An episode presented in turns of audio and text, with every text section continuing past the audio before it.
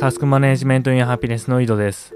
今朝佐々木さんのポッドキャストを聞きましてでその回がベックさん北さんと山間さんが自己肯定感について話してた回の感想だったんですよ。で私もその回について思うところ、まあ、自己肯定感ってそもそも何だろうなっていう話をポッドキャストであげたんですけども、ま、佐々木さんはやっぱ鋭いなというふうに思いましたね。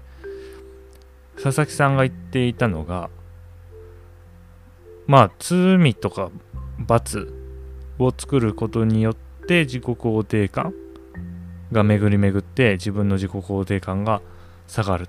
逆に罪と罰を作らなければ自己肯定感というものは上がるだろうと。まあどうでもいいんですけどっていう。話だったんですけど。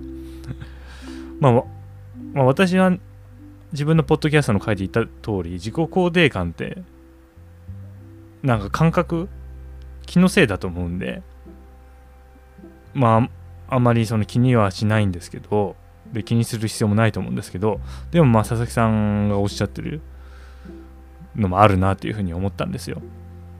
でそこでその面白い指摘がえっ、ー、と最後の方でその北さんと山間さんのポッドキャストの最後の方でその仕事をしないのにお金を結構もらってる人が会社でいる。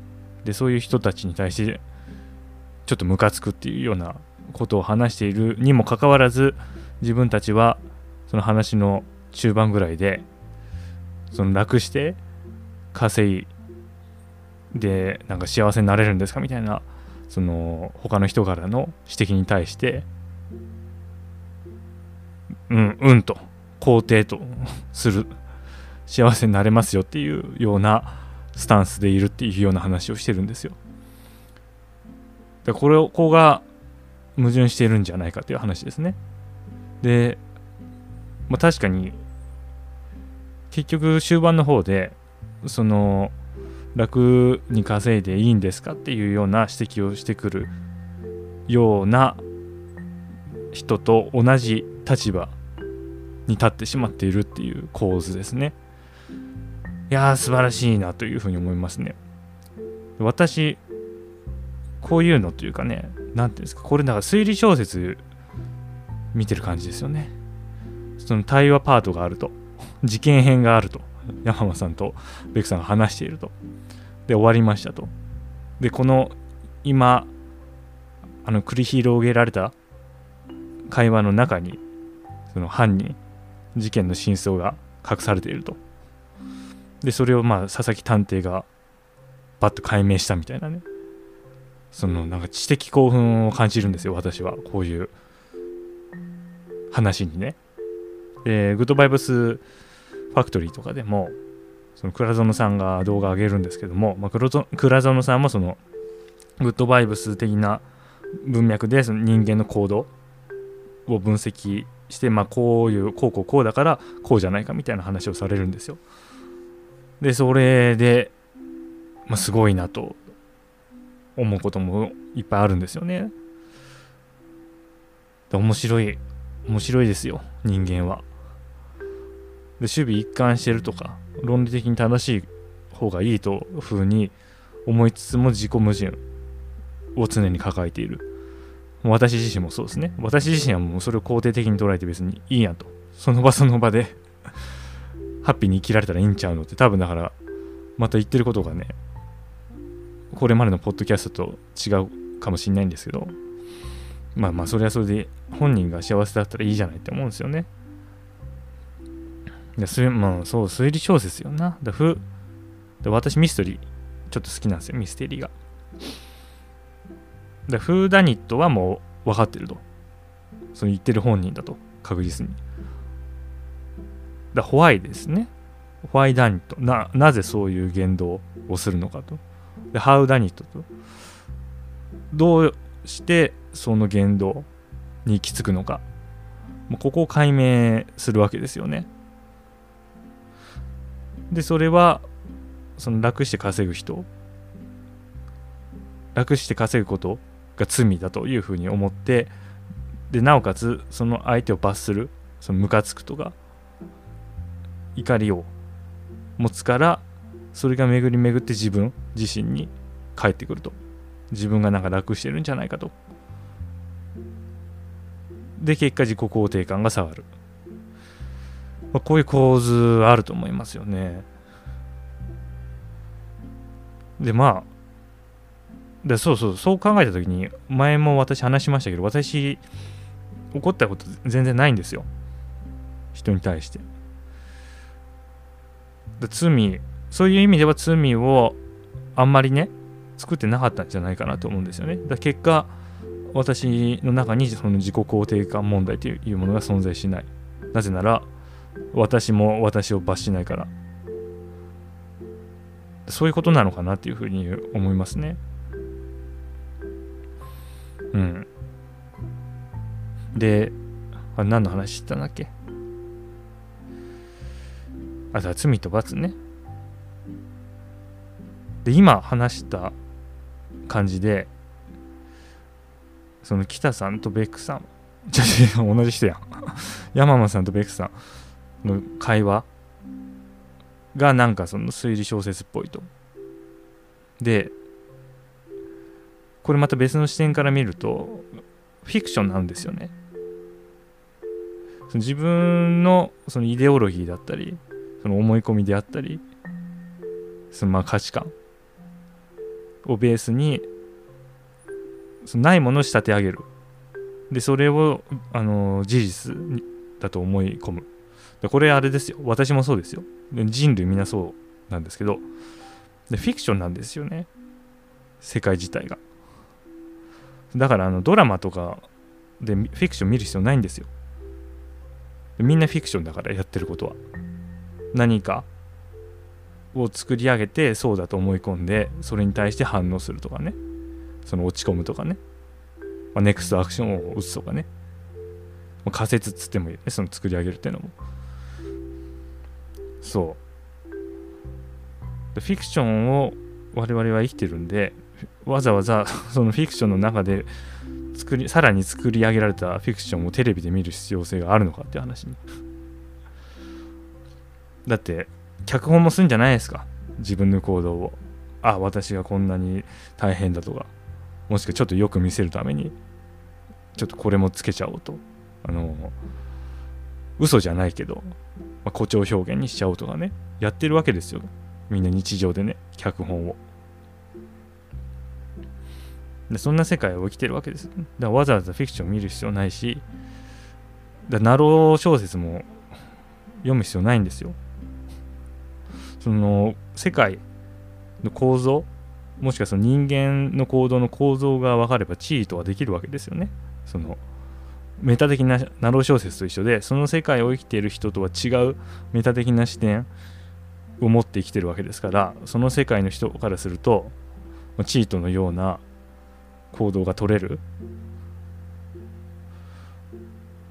そう。それがその世界観に対して世界観というものが自分の行動、まあ、タスク管理で言ったら発生管理状態管理自己管理に影響を及ぼしているということを認識してその世界観を特化引っかいすることが可能であるというふうに生きるってことはまあある種の地位とかなというふうに思ってるんですよね。その一つのうん世界観の中で生きてる人からすると。でさっきのあの北さんと山間さんの対話の例もあの対話の中でそういう話出てこないじゃないですか。なぜかっていうとその世界観の中で生きてるからですよね。でそれを他の世界観の人が見てると佐々木さんのようにあれってちょっとって違和感を感じるわけですね。でそうすることによってその一つの世界観の中に生きてる人はあ他の世界観から見るとちょっと違うのかというふうな気づきを得る。でこういうなんか運動が必要というかまあ世界観をいろいろ取り揃えることに有効だと思いますね。やっぱり。それを拒絶するとずっと同じ世界観の中にいると。うん。北さんとか山浜さんってすごい社会的ですよね。その大人って感じがする。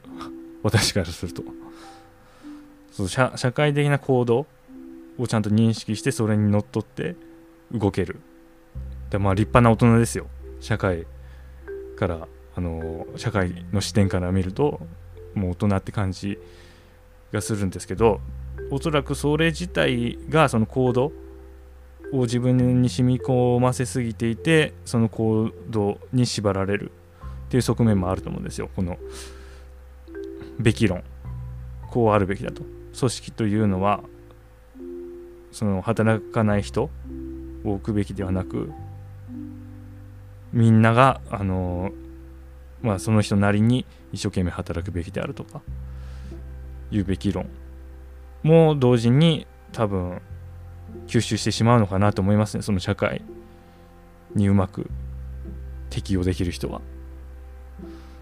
私あまり適応できてない方の人間なんで留年ね大学入ったはいいけど留年してで暇だなっつって自分のベッドの上でニコ動ずっと見てたようなね人間だから。でお酒の場とかでもねその目上の人とかにお酒を継ぐということを社会人になって営業やり始めてあなるほどそういうなんかしきたりがあるのねみたいな。感じで分かったよね人間なんでいやでも別に自分で飲むんだから自分で次はいいやんっていう風なことをま思ってたような人間なんで。だそれが結果あまりべきとかねべき論にうーんを持たなかったっつうかな、うん、だって自分がその社会から外れてますから。そこにべき論を当てはめたら自分が苦しんじゃうからねそれ。そういう部分あんのかなっていうふうに思いますね。うん。であとまあそのタスク管理やり始めてからですけどやっぱシステム論的に世界を見てたんですよね。仕組みですよねタスク管理って言ったら。そういう仕組みとかそういう環境とかそういう仕組みがあるからその人はそういう行動をとると。社会で働かないおっちゃんがいてもそれはそういう環境およびそういう仕組みがあるからそうやってるだけであると。その、まあ、自由意志はないまで言ったら行き過ぎですけど決定論みたいに。そこまでは考えてないですけどでもまあそういうことだからおそらく自分がその立場になったらそうするだろうっていうふうには普通に思うんですよ。だからそんな怒ることはない。少なくとも。そうなんですよね。でそんな感じで生きてきた結果あんまり起こらない人生を歩んできたって感じですね。で結果自分に対しても起こらないと。これはもうタスク管理のおかげですよね。でその構造システムのせいだから自分がそういう状態にある、まあ、自分の今があるのは。だ自分自身に対して何か攻撃を課すことはないですね。そのシステムを改良するっていう。方にリソースを割いてきました。もともとね、あんまりその感情豊かじゃないと、その喜怒哀楽が激しい方じゃないからかなとも思,、まあ、思いますけど、まあそれは人それぞれですよね。それはまあ人それぞれだから。うん。な、何の話だっけ、まあ今日言いたいことはそう。みんなあのフィクションですよね。意味付けとか色眼鏡とか思い込みとかもしくはこうあるべきだという基準からその現象を見てでその基準に対するポジショントークをする。まあそういう思考に縛られてるだけなんで、まあ、あんまり気にしない方がいいという話でした。はい。それでは今日はこの辺で良いタスク完了。